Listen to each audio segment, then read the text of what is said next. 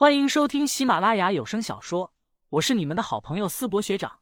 这一期我们收听的的是恐怖悬疑小说，书名《守夜人》，作者乌九，播音思博学长。第四章，你就是那个变态。在床头柜上的筷子立起来后，整个直播间的弹幕瞬间爆炸了，直播间内的人气也快速飙升。你看，你看，我就说有剧本，这筷子自己就立起来了。肯定是主播做的节目效果，竟然不是找一个人扮鬼，这个主播玩的手段有新意啊！可这筷子的的确确立起来了，这还不简单，找根鱼线就吊起来了。主播呢？真洗澡去了？主播赶紧出来舔鬼了！直播间内的观众不断沸腾，参与讨论。正在厨房忙碌的林旭也察觉到了屋内的情况，屋内的阴气逐渐浓郁了起来。床上白色的被褥下，竟然慢慢向上凸起，形成了一个人的形状。林旭此时也已经从厨房赶了回来，看着眼前的一幕，他微微皱眉。原本准备等关了直播后再去解决掉这只鬼，没想到竟然自己找来了。他赶紧从背包内拿出两枚铜钱，放在眼皮上。天圆地方，律令九章，助我法眼，见鬼见神。此刻被床单披着的鬼影。已经朝他冲来，林旭也丝毫不敢大意。这只鬼和之前出车祸的阴魂不同，已经积攒了不少怨气，成了凶灵，也就是所谓的恶鬼。他们吸食怨气，杀害生灵，即便是入了地府，也进不了轮回，会被镇压在十八层地狱内，洗涤怨气后才能转世投胎。对付这样的恶鬼，只能将其杀死。林旭迅速在右手画了道家掌心雷，一掌拍去，轰！一声巨响。裹着床单的恶鬼撞在床头柜上，浑身颤抖起来。这只恶鬼彻底被打懵了。他吃了这道掌心雷后，感觉自己五脏六腑仿佛都要炸开，浑身剧痛难忍。他明白了眼前这个年轻人不同寻常，赶紧求饶：“不要杀我，不要杀我！”床单慢慢退下，竟然是一个年龄约十六七岁的姑娘。她穿着一身淡淡的白色长裙，一双大眼睛楚楚可怜的盯着林旭，惊恐的说道。我只是想吓唬吓唬你，是吗？林旭面无表情的问道。小哥，我死的很惨，从小被父母给卖掉，他们非要将我卖给一个糟老头，我不愿意，最后我跳河自尽。女鬼掩面哭啼起来，道：“只要你放过我，今晚你让我做什么都可以的。”说完，她双眼含媚，盯着林旭，想要感化这位小哥。看到这位小哥脸上露出怜悯的神色。女鬼心中也暗暗一喜，看样子有戏。毕竟是年轻人，自己美貌多娇，谁能不动心？林旭认真的说道：“我下手很快，不会太痛苦的。”他刚准备说话，又一道掌心雷已经拍在了他的额头，魂飞魄散。看着魂飞魄散、消散在屋内的女鬼，林旭也有些意外，这只恶鬼竟然如此弱。他最后作揖：“浮生无量天尊。”他没什么兴趣知道女鬼的可怜身世，但凡成为恶鬼，身上带有如此浓郁的煞气，都是害过人的。直播间内的观众并看不到那只女鬼，只不过却能听到刚才二人的对话。很快，直播间内的观众便开始争论，刚才究竟是演戏，还是真有鬼出现？双方展开了激烈的辩论。不过很快，屏幕黑了下来，该直播间违反相关规定，正在依法修改整顿。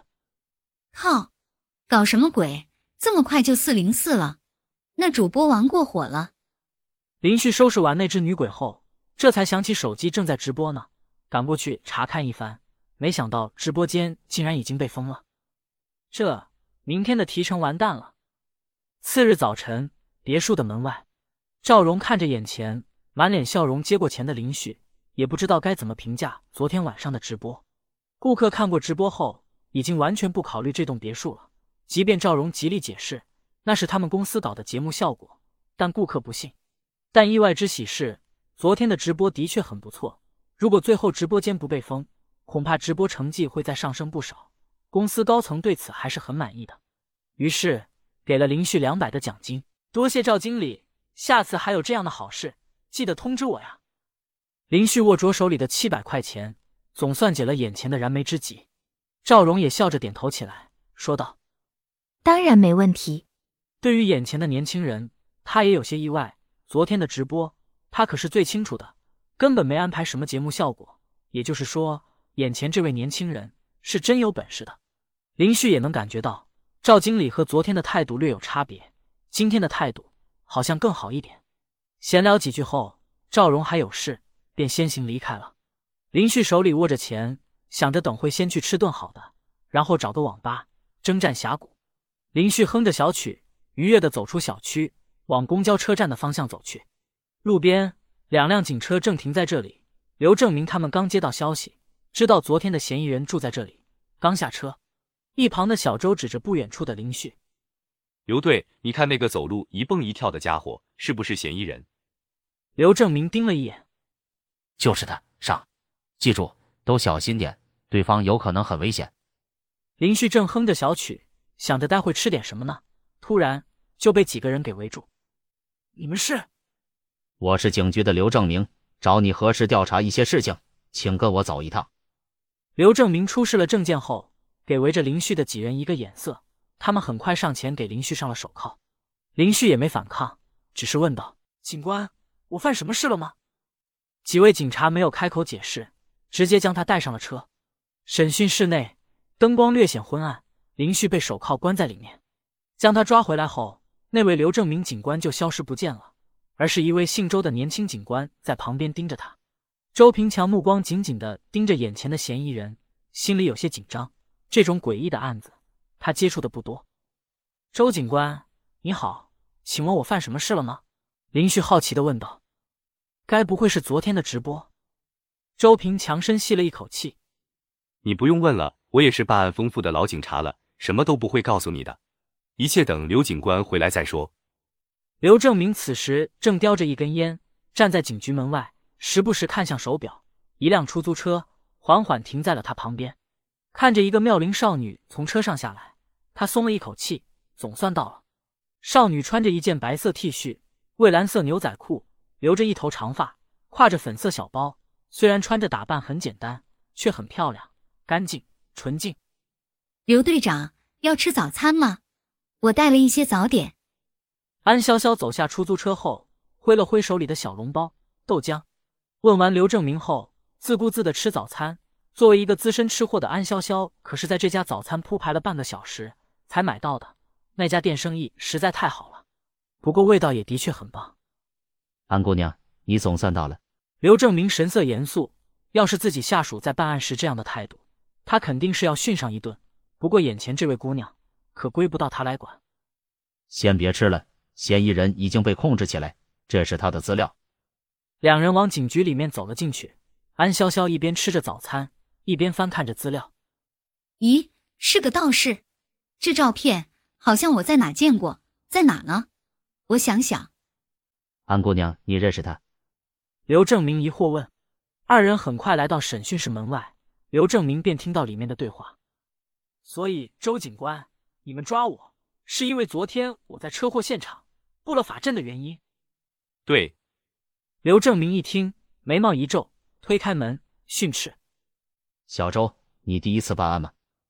周平强浑身一震，仿佛回过神来，赶紧解释：“刘刘队，我我什么都没说。”安潇潇咬着包子，目光看着资料走进屋子，看了一眼周平强后说道：“不怪他，是道家真言咒。